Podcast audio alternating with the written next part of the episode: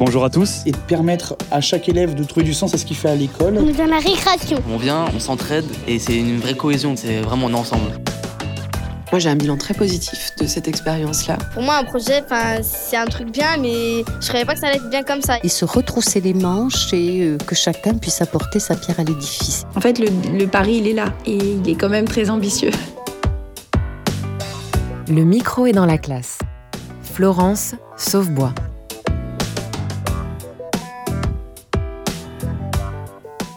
Ça ne vous a certainement pas échappé, mais l'engouement porté au personnage pays, mélange de crainte et d'admiration, est de plus en plus flagrant. Surtout à l'écran, avec des séries populaires comme Sherlock ou HPI. Mais comment détermine-t-on qu'une personne est à haut potentiel intellectuel? Les élèves à haut potentiel intellectuel sont identifiés par un QI excédant la barre des 130. Il faut savoir que cette barre des 130 repose sur la courbe de Gauss des QI de la population, où seulement 2,2% des individus dépassent ce seuil, tandis que 2,2% se situe en dessous de 70. Le quotient intellectuel n'est donc pas un simple chiffre, mais plutôt une mesure relative au sein de la population générale. C'est-à-dire que les personnes HPI se distinguent entre autres par leur capacité d'apprentissage rapide en comparaison avec leurs pairs. On remarquera que le terme élève HPI est plus fréquemment évoqué que celui d'adulte HPI. Cela s'explique par les difficultés qui peuvent être causées par la précocité pendant la période scolaire. Mais attention, seuls 20% des élèves HPI sont diagnostiqués avant la sixième suite à des difficultés scolaires ou sociales. Cela signifie que 80% d'entre eux ne rencontrent pas de problème particulier à l'école. Et c'est aux élèves qui éprouvent un mal-être que l'ensemble scolaire Fénelon-la Trinité de Lyon propose un dispositif particulier. Ce mois-ci, le micro est dans la classe vous emmène dans cet établissement privé jésuite pour suivre les élèves HPI qui font partie des dispositifs Oxygène, Zèbre ou Sigma. Parfois, vous m'entendrez leur poser des questions. Parfois, vous entendrez les élèves s'interviewer entre eux, trop curieux de pouvoir échanger sur leur atypie. Chèque, c'est quelque chose qui m'atteignait beaucoup quand j'étais à Fénelon, du fait que euh, on me colle cette étiquette de William, virgule, le mec intelligent. Et j'aurais préféré qu'il n'y ait pas cette particule euh, après William et de juste être William. Même si au final c'est bien d'être considéré comme intelligent, mais j'aimerais bien euh, juste ne pas être considéré que comme ça. Et maintenant, je sais qu'il y a plein de gens euh, qui en fait s'en contrefoutent et c'est quelque chose que j'ai compris après. Moi, je dis jamais quasiment que je suis HPI. Il y a peu vraiment de personnes qui le savent et je l'ai déjà dit que je me le ressens pas particulièrement comme l'étant. Simplement, si on le dit pas, les gens vont pas c'est pas forcément quelque chose que les gens vont remarquer. Moi, du coup, le, le fait que j'avais été diagnostiqué HPI, les profs, ils ont direct voulu me faire sauter des classes, etc. Et je sais que ça, ça a modifié un peu la, vision des gens, parce que sur moi, pour le coup, c'était visible, vu que bah, j'avais deux ans de moins que tout le monde. Moi, le diagnostic, il a été fait euh, assez tôt. Je crois que c'était quand j'étais en CE1. Et moi, ce qui, je me souviens, ce qui me marquait surtout, c'était le, score de QI. Parce que, euh, je sais pas, moi, quand j'étais petite et tout, je me disais, waouh, j'ai un hyper haut score dans un truc, c'est trop cool et tout. Euh, et, du coup, c'était plus ça, même si je savais pas trop ce que dire, je, je disais à tout le monde et tout, euh, en mode waouh! Et c'est ça aussi que j'ai bien aimé dans le dispositif, je parle un petit parallèle, mais euh, c'est que même où j'ai trouvé que quand, même quand on était dans le dispositif, c'était pas la chose qu'on mettait le plus en, en avant, le fait qu'on soit HPI, c'était. On restait dans l'innocence, on, on, faisait notre truc normalement, mais à la fois où ils prenaient soin de nous derrière. Et ça, je pense que c'était plutôt bien de nous aider sans vraiment nous. Et c'est ça où je disais qu'on n'était pas stigmatisés parce qu'ils nous aidaient, mais sans vraiment nous dire euh, vous êtes comme ça et euh, c'est pour ça qu'on fait ça. Jérôme Widman, je suis chef d'établissement euh, de l'ensemble scolaire Fénon-la Trinité depuis 8 ans. L'ensemble scolaire Fénon-la Trinité est un établissement sous contrat d'association avec l'État, sous tutelle jésuite. Il est composé d'un collège et d'un lycée sur deux sites différents. Euh, de taille moyenne, dans un arrondissement plutôt aisé du 6e arrondissement, à Lyon. Euh, on a 700 élèves environ euh, au collège et 500 euh, au lycée. Les établissements euh, jésuites ont à peu près tous le même cadre. Il y en a 14 en France, ça représente 25 000 élèves. On les retrouve dans à peu près les grandes villes françaises, plutôt en centre-ville. Et nous, on, on existe depuis 1565 et on continue à travailler comme les jésuites ont vu l'éducation. Qu'on ne s'intéresse pas simplement à l'exigence académique et scolaire, mais qu'on essaye de développer toute la personne. On apporte aussi énormément de soins à chacun individuellement et non pas une masse, c'est ce qu'on appelle la cura personalis. Voilà. Et surtout, on prend les élèves là où ils en sont et on les fait progresser. Ça s'appelle l'exigence académique ou euh, on pourrait dire euh, euh, une envie d'aller encore plus haut, un pas de plus. Alors, je suis Ludivine Chargros, euh, donc euh, j'enseigne au sein du Collège Fénelon depuis euh, ben, 23 ans. Et euh, je suis enseignante en histoire-géographie, ça c'est ma casquette principale. Et depuis de nombreuses années, donc je me suis investie dans les dispositifs d'accueil des enfants à haut potentiel. Alors actuellement, on a une proposition donc d'une classe à projet en sixième qu'on appelle la sixième dite oxygène avec un, enfin, le recrutement d'une vingtaine de jeunes euh, qui ont en commun d'être euh, à haut potentiel tous. On assume tout à fait voilà cet entre-soi d'une année euh, avec des profils qui néanmoins sont souvent très hétérogènes, c'est-à-dire qu'on recrée en fait au sein de cette classe voilà une, hétérogénéité en fait dans, dans les tempéraments, mais il y a y a ce point commun. Et à partir de la classe de cinquième, nos jeunes sont répartis sur l'ensemble de nos classes. Et on peut aussi avoir des enfants à haut potentiel qui sont scolarisés sur nos autres sixièmes euh, également. Euh, moi, c'est Dario. Moi, c'est Romane. Moi, c'est Charline. Moi, c'est Gaspard. Et moi, c'est Marchand. Vous êtes tous les six en sixième oxygène. Oui. Alors, est-ce que vous pouvez m'expliquer comment s'est passée votre rencontre? Eh ben plutôt bien. Euh. en fait, je me suis sentie acceptée, tu vois, d'être dans une classe avec des gens qui, qui me reconnaissent, enfin, euh, qui me ressemblent. Et parce que en fait, avant, dans ta primaire, euh, t'étais pas trop acceptée? Parce que mm. moi, ça a été allé. Tu rigoles, j'avais aucun ami.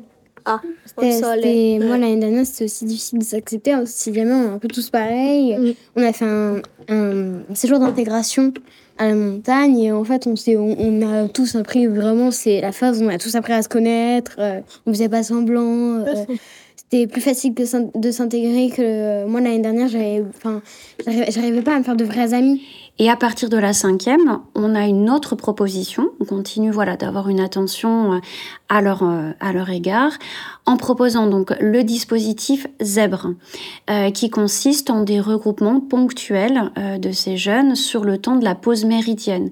Cela s'adresse à nos enfants à haut potentiel de cinquième et quatrième, qu'ils soient ou non issus du dispositif oxygène. Hein, ils peuvent euh, avoir été scolarisés dans les autres classes. Donc, euh, je les invite, s'ils le souhaitent, donc à venir euh, dans ma salle entre midi 40 et 13h30, disons. Et ça s'appelle les pauses zèbres. Et c'est un temps qui est extrêmement gratuit, dans le sens où les jeunes viennent, il n'y a pas forcément de proposition de ma part. Souvent, en fait, ils viennent pour jouer entre eux, ils écrivent au tableau, certains travaillent, ils lisent, mais ils savent voilà, qu'il y a cette petite bulle, en fait, dans une journée, où ils peuvent voilà, retrouver euh, les amitiés, euh, et puis euh, s'autoriser en fait à, sortir peut-être un tout petit peu de euh, voilà de, de, de, leur euh, de leur classe et, et, de leurs autres amitiés pour se retrouver un peu plus authentique sur ce qui fait parfois leurs petites atypies.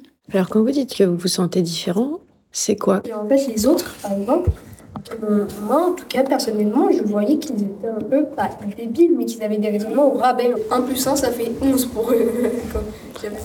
Souvent, euh, tu as l'impression d'être euh, la seule à avoir compris l'exercice. Du coup, tu te dis c'est trop facile, donc c'est pas la réponse. C'est ce qui m'est arrivé moi. Du coup, bah, euh, je, je, mets une autre réponse alors je savais que c'était ça. Moi, moi j'ai. Surtout dans mes premières années de primaire, par exemple, on avait des petites opérations comme 3 plus 4 ou 8 plus 3, etc. etc et que les autres, euh, c'était pas forcément que je réfléchissais plus vite, mais eux, dès qu'ils avaient la réponse, bah, ils s'arrêtaient et ils passaient à la suivante, alors que moi, 8 plus 3 est égal 11, et 11, euh, ça fait combien, etc. etc.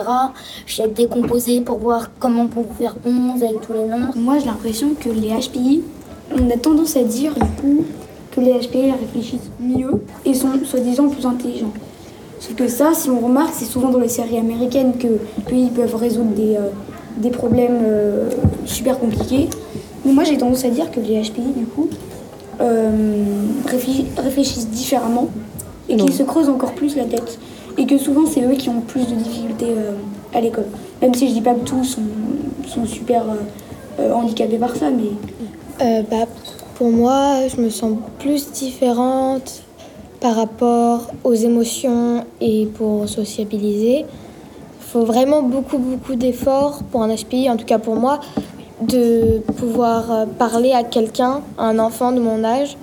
Bah, parce que moi, en tout cas, je trouve ça pas naturel, c'est super brusque, c'est pas du tout. Euh, même quand quelqu'un vient me parler, je trouve ça très bizarre.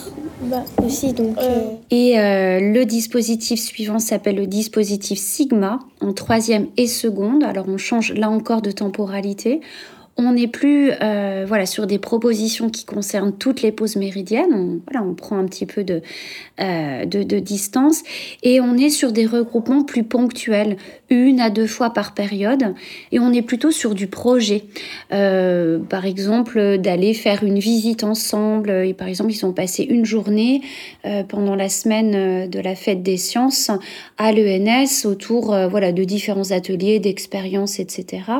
voilà, c'est des regroupement ponctuel, mais aussi après un petit groupe qui, qui fonctionne presque sans avoir besoin du professeur euh, tuteur euh, et, ils se repèrent, ils savent en fait voilà sur quel autre groupe de sociabilité ils peuvent s'appuyer.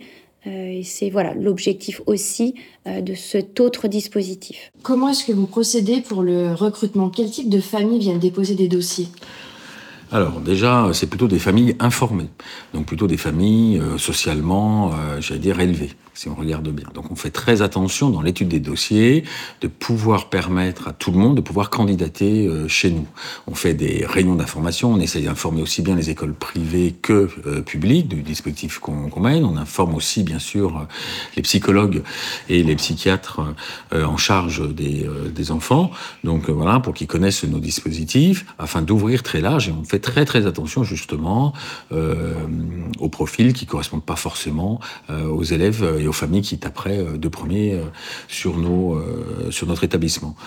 Quand je dis qu'on accueille tout le monde, c'est payant, hein, un établissement privé est payant, enfin nous, c'est 15 euros par mois. Après, ça monte beaucoup plus haut hein, pour les autres. Donc, c'est une forme, une solidarité qui se met en place. La deuxième chose sur cette mixité, euh, enfin dans les réunions, pardon, on, fait aussi attention de, recruter, pas forcément sur une carte scolaire qui peut exister le public ou dans notre arrondissement, mais bien d'étendre ça sur tout Lyon pour favoriser justement la mixité. Le sixième, il n'est pas mixte. Villeurbanne, déjà, est davantage mixte. Mais si on va chercher des élèves encore plus loin, eh ben, on amène cette, euh, cette mixité euh, sociale ou culturelle. Par rapport aux enfants qui sont dépistés, euh, qui, euh, qui passent les tests, en mmh. fait, euh, est-ce que vous avez remarqué une, un déséquilibre entre les garçons et les filles? Oui, très fort. On essaye de corriger ça, nous, pour la constitution de la classe, pour essayer de retrouver un équilibre mais on n'y arrive pas, on n'est pas du tout dans la parité. Ça s'explique quand même assez facilement parce que une enfant qui est HPI est quand même très adaptable si c'est une fille, alors qu'un garçon ne le sera pas. Alors que la fille, on va mettre du temps à découvrir qu'elle est HPI.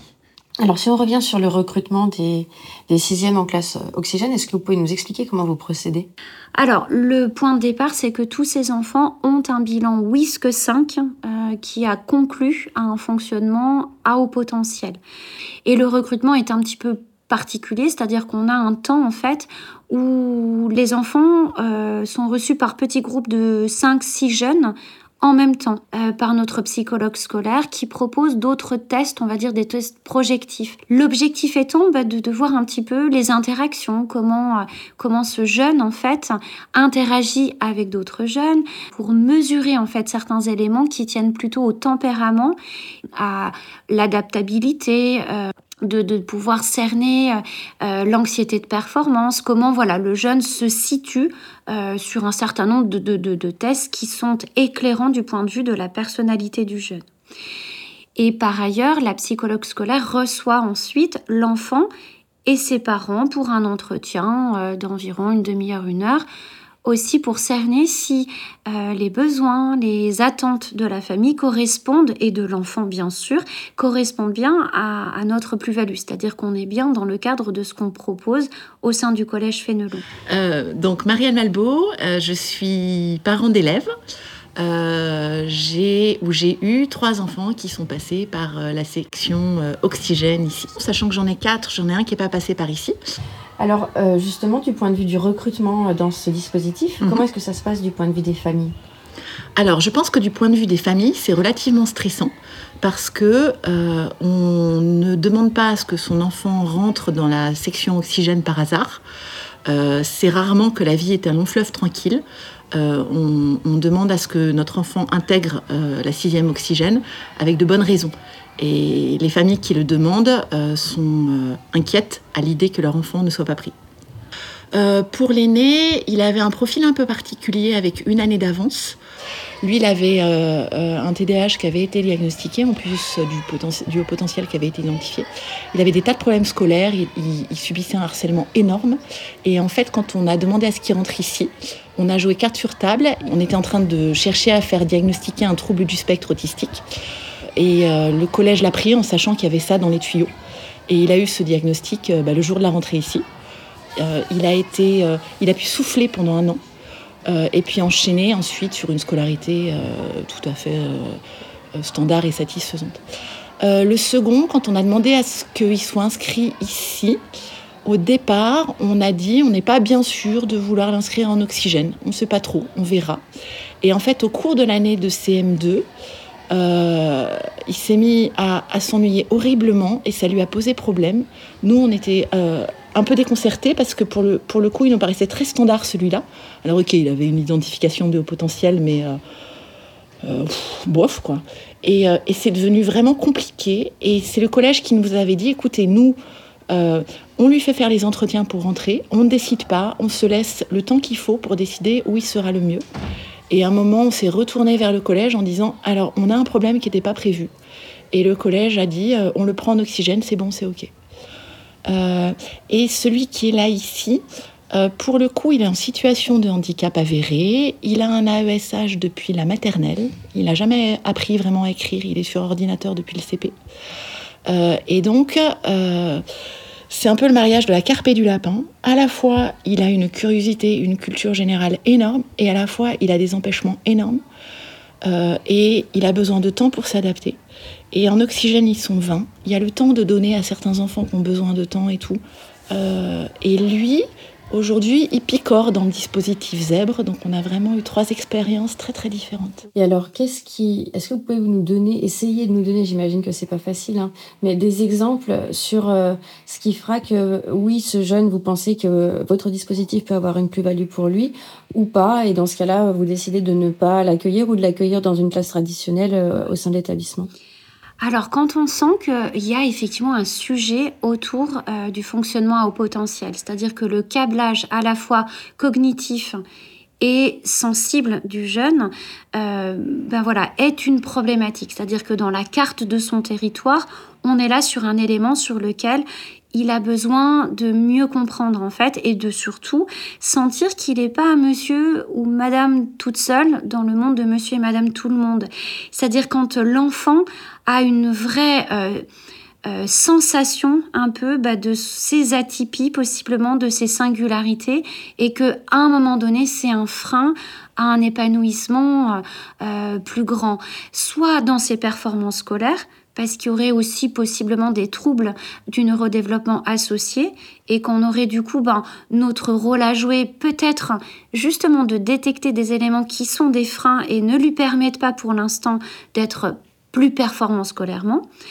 Euh, un enfant qui s'ennuie énormément, voilà, dans une pédagogie qui s'adresse un peu au tout venant euh, et dont on pressent eh bien que justement dans un petit groupe de 20 enfants euh, qui partagent cette vivacité d'esprit, ces fulgurances, ces intuitions, euh, ben voilà, la pédagogie répondra davantage en fait à voilà ce qui l'excite du point de vue de, de la pensée et de la cognition.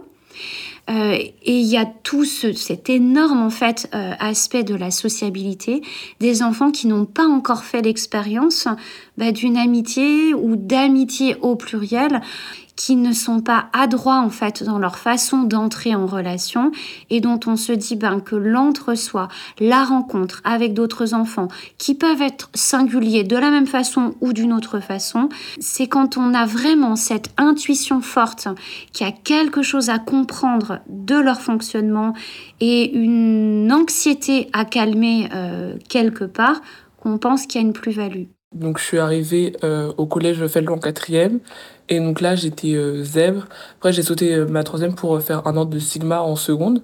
J'étais très à l'aise socialement et il y a un moment à la fin de ma cinquième où je, je me sentais vraiment en décalage avec les, les personnes de mon âge et du coup le, je suis arrivée dans ce collège. Ça m'a permis d'être avec des gens qui, qui bah, différents un peu comme, comme moi et d'avoir un endroit où, où, la différence elle est, elle est normale et, et c'est assez, assez agréable et euh, ça aide pour venir à l'école quand euh, parce que moi j'ai aussi fait une phobie scolaire et, du coup quand l'école c'est vraiment euh, un endroit un, un, endroit horrible pour toi bah c'est bien d'avoir ces temps là et aussi, tu disais justement, Bastien, que les profs, ils, savent ça, ils savent que, que tu es HPI, et ça, c'est aussi agréable. Alors, moi, c'est Thomas Labouvet, donc je travaille dans l'ensemble scolaire Félon la Trinité depuis 14 ans. Donc, je suis conseiller d'éducation au collège, je suis sur le site du collège, pas sur le site du lycée. Donc, Christelle Néret, moi, je suis pareil à la vie scolaire depuis 14 ans. Qu'est-ce qui change dans l'accompagnement de ces élèves et dans la prise en charge que vous avez de ces élèves par rapport à d'autres? Alors déjà, ce qu'il faut dire, c'est qu'il y a une diversité énorme à travers ces élèves. C'est parce qu'en fait, dans ces élèves, il y a énormément de catégories. Euh, on a des élèves qu'on n'entend absolument pas, on a des élèves qu'on entend plus que les autres, on a des élèves qui intellectuellement sont plus forts que les autres, d'autres qui ont pas besoin de travailler et qui arrivent quand même à avoir des super notes. Mais dans l'ensemble, c'est des élèves qui bougent. Moi, juste une précision, je pense que le point commun entre tous ces élèves, c'est que dans cette, dans cette classe-là, c'est quand même des élèves qui ont eu un passé primaire chaotique à peu près, voilà. C'est pas, ce sont, ce sont pas ce qu'on appelle les précoces adaptés. Parce que les précoces adaptés, on en a plein, plein, plein dans les autres classes. Et ça se passe très, très bien. Une question, est-ce que vous avez eu des problèmes avec des camarades C'était un CM1, euh, je me suis fait harceler, ça a continué, continué, physiquement comme euh, verbalement, je crois que c'est comme ça qu'on dit. Et donc du coup, bah, le dernier jour de CM2, je suis arrivée, bah, je lui ai mis un, je lui ai mis un coup de poing, je suis partie. Moi, c'est pour répondre à ma propre question. C'est oui, je me suis fait harceler. Tout allait bien jusqu'en CE1. En CE1, il y a un garçon qui est arrivé et il a commencé à retourner tous, les, tous mes amis contre moi. Ce qui fait que je me retrouvais tout seul. J'étais obligée de fuir, on m'insultait. Et en CM1, il y a une fille qui était dans ma classe derrière moi. Elle m'a mis un crayon dans les fesses. c'est pas, drôle. C'est pas drôle. Et, euh, et, je me suis retenue, je me suis levée d'un bond, je lui ai crié dessus et j'ai failli lui donner une baffe quand même. Que est-ce que euh, vous avez eu des, des, des, difficultés justement avec des professeurs, par exemple en primaire? Par exemple, euh, qui, vous, qui vous ont un peu mal euh, malmené J'avais eu des problèmes pour écrire, du coup, en CE1. J'avais une prof qui n'était pas super gentille avec moi. Là, je suis passée sur ordinateur. Mais avant, du coup, je pouvais pas écrire et tout, donc c'était très dur pour moi. Et la prof, je pense pas qu'elle m'aimait beaucoup parce que elle euh, l'effaçait les devoirs alors que j'avais pas fini et elle me forçait à rester pour les récré pour que je rédige tout. Et du coup, bah, pour, pour m'avancer, etc., et bah, j'écrivais très, très. Enfin, j'essayais d'écrire le plus vite possible. Mais du coup, mon écriture était illisible et même moi, j'arrivais pas à lire. Du coup, bah, la prof, un jour, elle m'a arraché mon cahier j'ai dû tout recopier pendant les récré. En fait, moi, en CE2, je me souviens d'une prof qui m'avait. Euh, tous les matins, elle me mettait au tableau pour me faire euh, des, des additions, enfin, des des tableaux euh, en maths et moi j'ai eu beaucoup de difficultés en mathématiques du coup. Moi c'était en CP en fait. Euh, ce qui se passait c'est que j'avais pas trop de problèmes à l'école, j'allais vraiment vite, mais ce qui se passe c'est que je cherchais un peu les limites avec la prof et j'étais un petit peu perturbant et un peu provocateur. Alors, je suis Laetitia Bouillot, je suis maman de trois enfants et mon dernier enfant, William, a été diagnostiqué HPI euh, à l'âge de bah, 3 ans la première fois, parce que la maîtresse de maternelle m'avait alerté sur euh, son avance importante. Et c'est une orthophoniste qui m'a alerté aussi, il avait un petit cheveu sur la langue, je l'avais amené comme ça, qui m'a dit il est vraiment très en avance, vous devriez le faire tester. Donc il a été testé la première fois à 3 ans. Ensuite à 4 ans, William il savait lire euh, parfaitement. Donc là, la question s'est posée euh, d'un saut de classe. Et donc il a sauté la grande section. Il est rentré au CP. Et au CP, c'était encore compliqué, puisqu'il savait lire euh, parfaitement bien, compter parfaitement bien, donc il s'y ennuyait encore beaucoup. Et à partir du CP, on m'a reproposé tous les ans des sauts de classe. Et j'ai refusé tous les ans parce que j'étais très inquiète euh, qu'il ait deux ans d'avance, ça me paraissait beaucoup. Et quand il est rentré en CM1, la maîtresse de CM1 m'a euh, imposé euh, une équipe pédagogique pour parler du cas de William. Et c'est ce qui m'a fait basculer et accepter le deuxième saut de classe. Donc il n'a pas fait de CM1 et il est passé en CM2 pour ensuite rentrer en sixième à, à 9 ans au collège Fénelon. Je, je, trouve que les profs devraient être formés au repérage euh, et à l'accompagnement des enfants précoces. Parce que hum, c'est des enfants qui ont aussi beaucoup de troubles 10. William, il a une dysgraphie qui a été accompagnée après. Il s'est fait beaucoup disputer avant qu'on comprenne ça par rapport à sa dysgraphie en disant qu'il s'appliquait pas, tout ça. Quand il était en maternelle et qu'il a su lire à 4 ans, j'avais une maîtresse qui me disait euh, Je suis un stit, vous n'êtes pas un stit je sais très bien juger de, euh, des avancements des enfants. Et en gros, euh, elle me dit, enfin, j'ai souvent entendu ça. Beaucoup de parents pensent que leur enfant est un petit génie. Moi, je pense pas que mon enfant est un petit génie, sauf qu'il s'avère que sur certaines choses, il était en avance.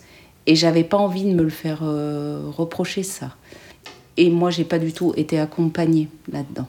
Je trouve qu'on manque d'informations, de, formation sans doute. C'est peut-être moins le cas tant mieux, euh, maintenant et tant mieux. Mais, c'est moi qui ai dû apprendre euh, aux différents instituts que j'ai rencontrés ce qu'était un enfant HPI, euh, pourquoi, comment. Certains l'ont bien pris et certains se sont renseignés, certains ont voulu avancer avec moi et comprendre. D'autres se sont sentis agressés quand je leur expliquais ce qu'était la précocité et, le, haut potentiel. Par rapport à tout ce que vous m'expliquez, on voit que vous avez été, euh, enfin, vous avez été formé ou vous vous êtes formé. De quelle manière euh, euh, est-ce que vous avez progressé sur ce domaine de connaissances Alors, au tout début, c'était extrêmement enfin oui, pragmatique, c'est-à-dire que c'était vraiment une, enfin, un apprentissage en fait parce que j'enseignais en classe de, de, de sixième oxygène et puis, euh, par ma curiosité, j'ai pu ensuite euh, assister à des conférences, euh, lire un certain nombre de choses. notre établissement appartient à une association d'établissements. L'association s'appelle Précoce et elle a été fondée au départ, alors là je ne saurais plus à quelle date, mais par des chefs d'établissement voilà, qui se questionnaient autour de, voilà, de ce profil et qui cherchaient en lien avec leur projet éducatif à faire une place effectivement assez jeunes. Euh, et donc, il y a des, on, organise ce qu'on appelle les universités euh, d'automne où on a trois jours, euh, voilà, avec des interventions, notamment, on, a un parrain qui est le docteur Revol, qui a énormément contribué à former en fait nos, équipes.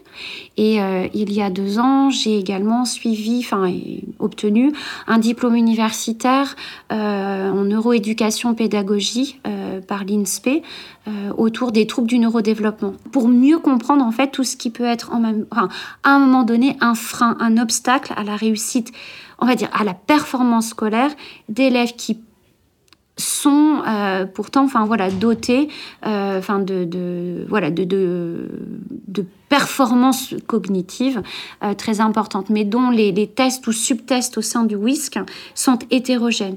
Et donc là j'ai vraiment enfin voilà je suis montée en compétence sur la, capacité on va dire de de percevoir dans un test WISC en fait à quel endroit possiblement euh, il pourrait y avoir à investiguer euh, un trouble euh, des apprentissages du type dyslexie, trouble des praxies et possiblement voilà spectre de l'autisme ou, ou, trouble on va dire de la relation provocation enfin on a parfois des enfants qui ont vraiment une difficulté en fait autour voilà un trouble d'opposition et de provocation et voilà, c'est de mieux comprendre en fait, euh, ben voilà, ce qui se passe et à quel endroit en fait on peut devenir nous un peu plus performants sur un accompagnement plus complet de, des jeunes.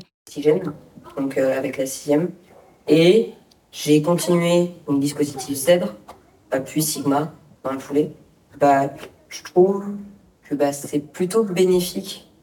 Ça parce qu'on apprend à, apprendre autrement et à faire aussi autrement avec, euh, avec euh, bah, tout ce qui est diversité. Moi, je sais pas si je suis élève en seconde et je sais pas si moi ça a changé beaucoup de choses euh, au niveau vraiment scolaire, mais surtout au niveau social parce que du coup j'avais plein d'autres élèves HP autour de moi et du coup j'ai l'impression que naturellement, je, je, parle plus avec les gens euh, comme ça et ça m'aide. Euh, bah, pour moi, euh, déjà, je suis arrivée en, en seconde au lycée de la Trinité. Donc déjà, j'ai fait deux secondes. Donc la première, on va dire qu'on la compte pas. Et par rapport à, à, tout ce qui est apprentissage, moi, dans mon cas, je trouve que être dans ce lycée, ça a permis d'améliorer la chose. Mais en tout cas, il y a encore du boulot à faire. Quoi. Et surtout sur l'apprentissage, encore même ça m'arrive encore régulièrement d'avoir des, des freins un peu. Bah, euh, moi, je suis, euh, je suis là depuis, depuis la sixième. Ça fait longtemps que je suis dans le dispositif. Donc, je pense que ça a surtout servi en sixième euh, pour faire une espèce de, de transition où, où à la fois c'était la première fois qu'on prenait en compte notre, notre différence, entre guillemets, on va dire. Je vais dire un mot fort, mais on n'était pas stigmatisé parce que c'était vraiment une année où on est juste dans une classe spéciale et après, on était dispatchés, donc euh, ça a fait comme un espèce de pont où juste euh, ça s'est fait très fluidement en fait pour moi. Parce que je, je sais que par exemple, il y avait mon père qui avait un peu peur que ça me freine un peu dans la sociabilisation, on va dire. Mais moi, ça, ça a plus euh, fait un effet vraiment de fluidité par rapport à la primaire, collège, lycée, où j'avais aussi un peu ce truc pour me. un peu qui me. une espèce de sécurité derrière que je savais qui était derrière moi. Et à la fois, bah, je faisais ma vie normalement et et ça été vraiment quelque chose qui, euh, avec laquelle je me suis définie, euh, d'être HPI par exemple ou quoi. Mais c'est quelque chose qui, faisait partie de moi et que j'ai, pu euh, avoir aussi une petite partie dans ma vie qui faisait attention à cette chose qui faisait partie de moi. Moi, je m'appelle Bastien, je suis en seconde. Un... Je suis dans l'ensemble scolaire depuis la sixième, mais j'ai intégré le dispositif Zèbre Sigma depuis la cinquième. J'ai bien aimé aussi le... qu'on soit plus euh, rassembler, enfin, qu'il y ait des moments où on soit ensemble. Mais le, moi, j'arrivais plutôt bien à m'intégrer avec les autres personnes, donc ça, ça allait. C'est peut-être pour ça que tu n'étais pas dans la classe oxygène d'ailleurs. Que même si les cours, ça m'intéresse, certains, je n'aime pas être en cours, euh, bah, ça me donne quand même envie d'aller au collège et au lycée. Et, euh, et après, que les profs le sachent, c'est bien aussi, parce que ça permet d'adapter leur mode de fonctionnement. Et par rapport aux familles euh, mm. qui, j'imagine, arrivent avec des inquiétudes euh, très particulières, est-ce que euh, vous, la communication, elle est plus resserrée, on va dire, mm. qu'avec les autres familles de Ouais, je les vois très souvent. Alors déjà, quand la classe est constituée, alors ça on le sait assez vite, hein, dès le mois de fin, janvier, février, généralement on a nos, nos 20 élèves. Et donc au mois de juin, en fait, je rencontre l'ensemble des familles pour déjà reprendre les éléments et répondre à leurs questions. Et à partir donc euh, de la rentrée, il y a cinq rencontres euh, avec moi, rencontres d'adultes hein, où je rencontre les parents, L'objectif étant aussi de créer un groupe un peu de, voilà, de, de, parents aussi qui peuvent partager en authenticité euh, ben, ce qu'ils vivent, ce que ça leur fait vivre aussi. Et puis parfois j'apporte des éléments, on va dire, euh, théoriques, c'est-à-dire que j'essaye aussi de faire une veille euh, scientifique et, et, de leur partager ben, voilà, des éléments captés dans telle émission, dans telle conférence, une lecture. En fait, la classe, elle a pour nom la classe oxygène. Mais pour nous, ça a été tout simplement l'oxygène de toute une vie. Parce que euh, William, c'était très compliqué à l'école. C'est un enfant qui dormait pas, c'est un enfant qui était. Moi, j'avais pour habitude de dire il aime rien, en fait. Il aime pas le bain, il aime pas euh, aller à l'école, il aime pas, il, il, aime pas manger, il aime pas dormir. Il était il était jamais bien. Et la classe oxygène, ça a été vraiment la bouffée d'oxygène de, de, sa vie et de la nôtre, du coup. Parce que on s'est rendu compte qu'on n'était pas tout seul, comme parents, à vivre des choses particulières avec un enfant particulier. Euh, parce que euh, William, il a enfin été heureux à l'école. Dans cette classe-là, il propose des alternatives aux, aux scolaires purs, c'est-à-dire que toutes les six semaines de mémoire, il faisait une semaine oxygène, un peu off, en allant au théâtre, en allant euh, euh, voir des expos, en allant euh, à la fac, en allant plein de choses.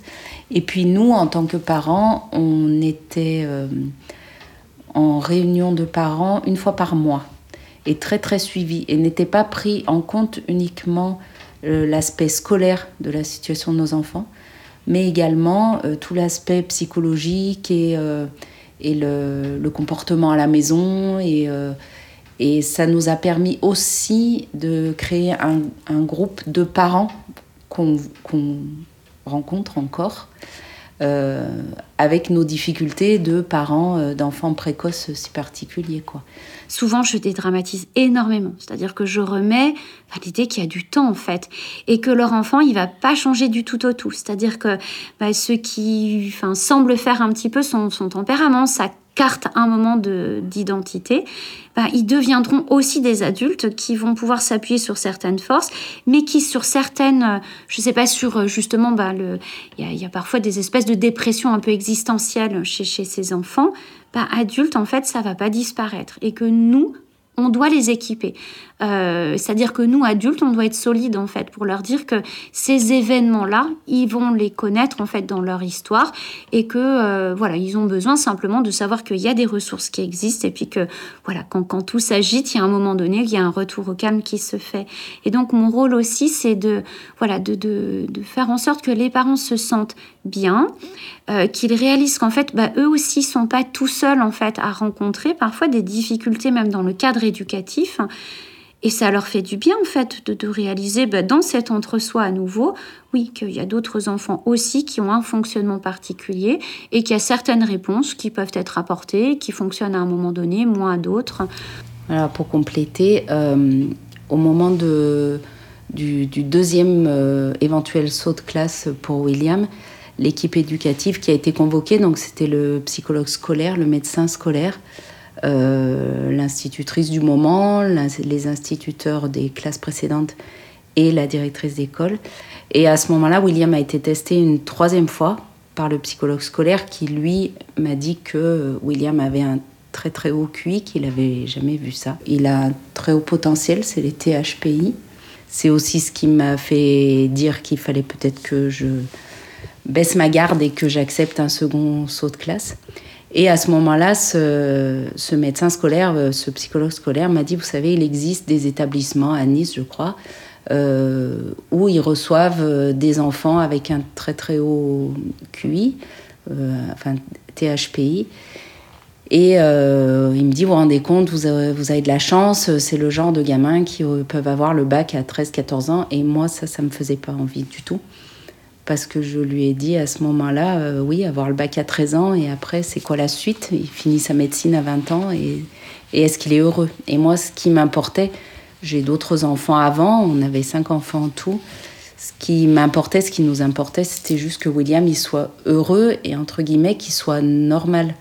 J'aurais, j'aurais trouvé plus simple d'avoir un enfant qui marche bien à l'école, mais qui soit euh, voilà plus dans la normalité parce que c'est inquiétant de se dire que son enfant, il risque d'aller très vite, mais peut-être trop vite, et de passer à côté des joies de l'enfance, des joies de l'adolescence, et de prendre son temps pour ça.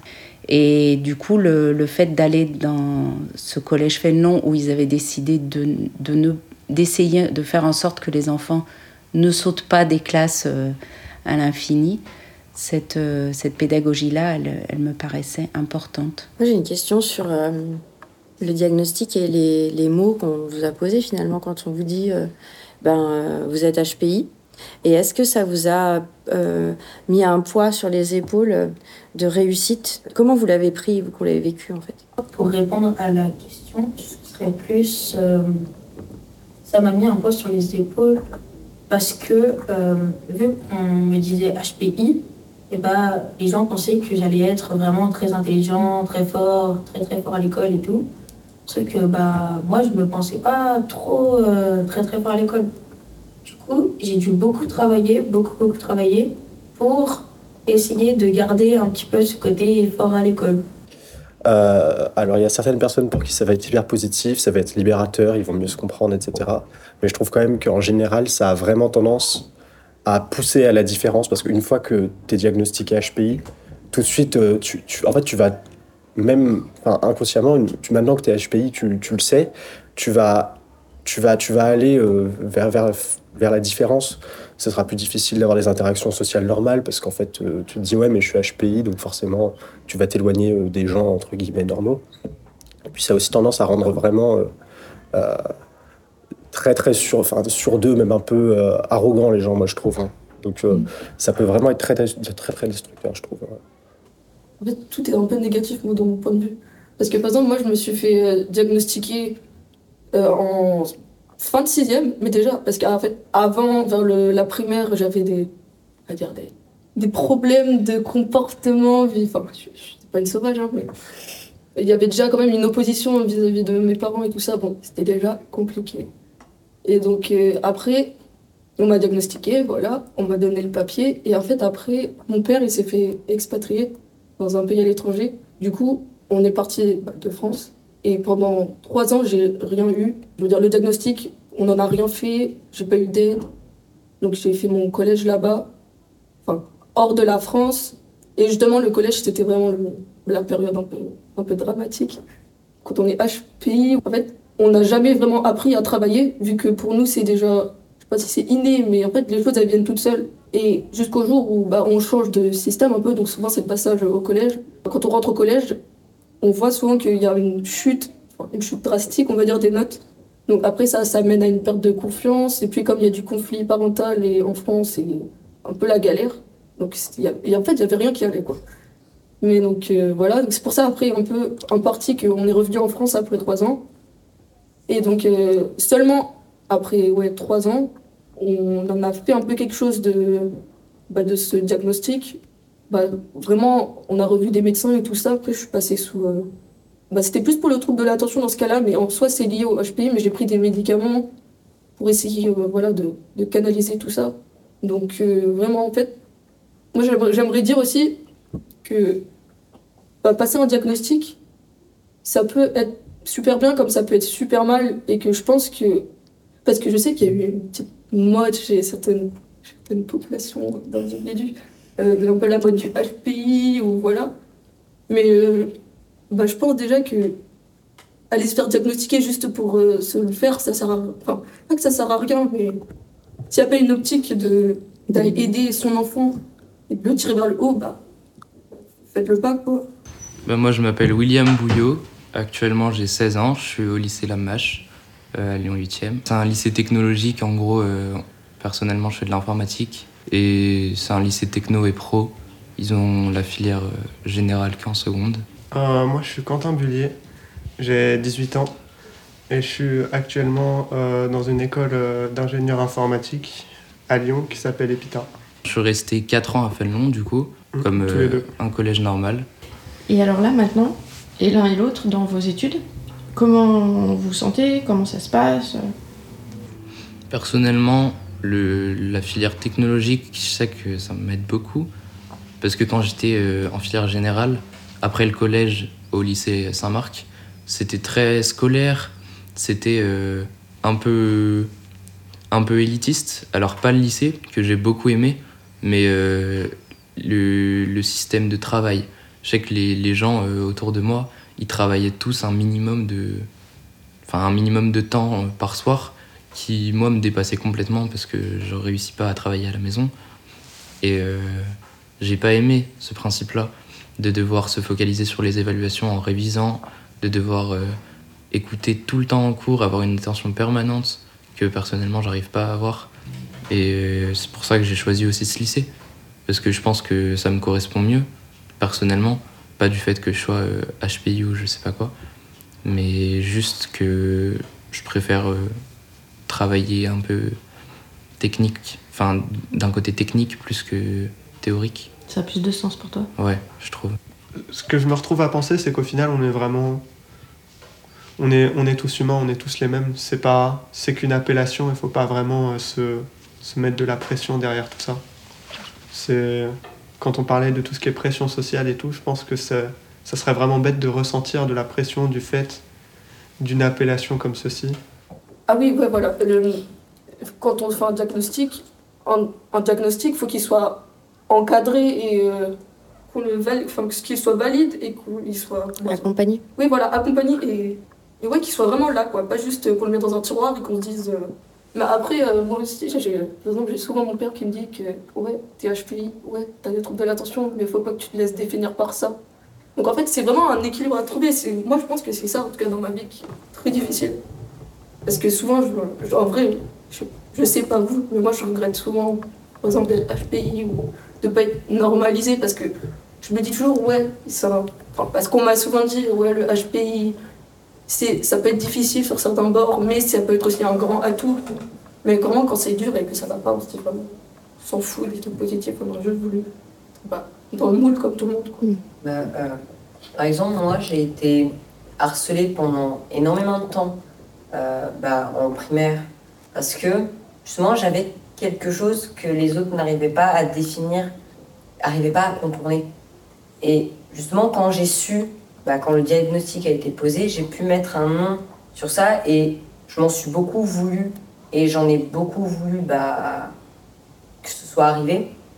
Mais euh, euh, je pense que, après, HPI, on en a beaucoup parlé et on en parle beaucoup aussi parce que c'est quelque chose qu'on ne peut pas voir au premier abord et qu'on ne peut pas identifier facilement et appréhender facilement. Et que ça peut être, je comprends que ça peut être compliqué pour pas mal de personnes, justement, d'avoir des gens HPI, justement, qui euh, bah, travaillent moins, travaillent différemment qu'eux, ou alors une manière qu'ils ne comprennent pas, euh, et s'en sortent parfois, bien parfois, euh, mieux. Ou ça, je pense que maintenant, grâce justement aux filles, euh, j'ai pu arriver à comprendre justement pourquoi, euh, bon pas pourquoi j'étais harcelée, non, euh, pour, pour normaliser ça, mais comprendre justement la réaction de certaines personnes, parfois négatives, parfois positives, sur ça. Et tout à l'heure, Monsieur Wiedemann disait que euh, ce dispositif il fonctionne, enfin que vous faites un bilan régulièrement et que vous êtes très content des résultats. Mm. Euh, sur quoi, sur quels indicateurs est-ce que vous vous basez pour pouvoir dire que ce dispositif fonctionne, ce que vous mettez en place au sein de, de votre établissement marche? Alors en fait, on, on détecte les, les éléments sur lesquels les jeunes ont besoin à un moment donné, enfin on attend en fait des progrès, ces fameux pas de plus. Euh, si l'enfant a besoin enfin, de, d'être moins dans cette, enfin voilà, de bouger sur l'anxiété de performance, euh, si l'enfant s'ennuie moins, euh, si les performances scolaires sont meilleures parce qu'on arrive à mettre les aménagements en place qui sont utiles, voilà, pour que là aussi il y, y, ait progrès un enfant qui était déscolarisé et qui parvient en fait à renouer et à être assidu, ça reste euh, bah, des, critères qualitatifs en fait, euh, voilà, qui sont les éléments qui nous font dire que bah oui, ça marche. Il est dommage qu'aujourd'hui euh, on prenne la notion de HPI uniquement d'un point de vue consumérisme ou d'un point de vue souffrance psychique. il faut quand même dire que beaucoup de HPI aujourd'hui vont très très très bien et n'ont pas besoin forcément d'une aide ou euh, d'un dispositif particulier, mais simplement d'un regard attentif. Et en fait, nos regards devraient être beaucoup plus ouverts qu'ils ne le sont euh, aujourd'hui. HPI, c'est au potentiel intellectuel. Le potentiel, c'est juste ce dont on est peut-être capable. Donc euh, voilà, on est juste des, enfants. On aurait voulu peut-être, certains, être comme les autres, d'autres pas. Mais juste, ouais, faut nous regarder comme des enfants, quoi. Mettre une étiquette, c'est pas cool. Ça veut dire qu'on a juste un mode de fonctionnement différent et pas forcément que ce soit une, fatalité, on va dire. C'est juste que euh, certaines personnes pensent que du coup on a forcément des capacités et qu'on peut les utiliser n'importe comment ou comme on veut, entre guillemets, et que c'est, alors que ce n'est pas forcément ça. Euh, certaines personnes nous voient peut-être comme des handicapés euh, parce que, émotionnellement parlant, on est différent, on ne fonctionne pas de la même façon et que dans certaines situations, on va réagir autrement. Je pense qu'il faut arrêter d'associer euh, l'HPI avec certains stéréotypes et avec certains certain euh, fonctionnement. Parce que, ok, c'est une différence. Et alors?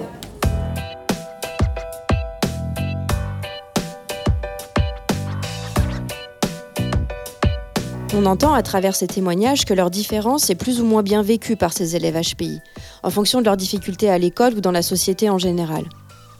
En faisant le choix de créer un entre-soi dans la classe de 6e Oxygène, l'équipe pédagogique prend le contre-pied total du principe d'inclusion scolaire. Car le Code de l'éducation a intégré en 2005 des dispositions pour l'aménagement des parcours des élèves intellectuellement précoces. Ainsi, les élèves HPI sont officiellement reconnus au sein de la catégorie institutionnelle des enfants à besoins spécifiques. Mais tous les élèves HPI ne semblent pas être des enfants à besoins spécifiques. Au sein de l'établissement Fénelon-La Trinité, le dispositif Oxygène a été mis en place pour les élèves à haut potentiel intellectuel qui éprouvent un sentiment de décalage avec leurs camarades. Ce dispositif vise particulièrement ceux qui rencontrent des difficultés à donner un sens aux apprentissages scolaires ou à s'intégrer dans le cadre normatif de l'école. Ensuite, fort d'une année de sixième qui leur a redonné confiance en eux et en l'école, ils sont répartis dans des classes ordinaires à partir de la cinquième, avec la possibilité, selon leur envie, de se regrouper sur des temps ponctuels dans les dispositifs Zèbre puis Sigma. Le micro est dans la classe, c'est fini pour ce mois-ci. Je souhaite remercier chaleureusement Ludivine Chargros, Dominique Coulange et Jérôme Wiedemann pour leur disponibilité et leur accueil chaleureux. Merci également à tous les élèves pour leur confiance et leurs témoignages sincères et poignants. Merci aussi à Marielle Malbeau et Laetitia Bouillot d'avoir accepté de témoigner dans ce reportage. Merci enfin à Laurent Gaillard du réseau Canopé pour le mixage de l'émission. À bientôt!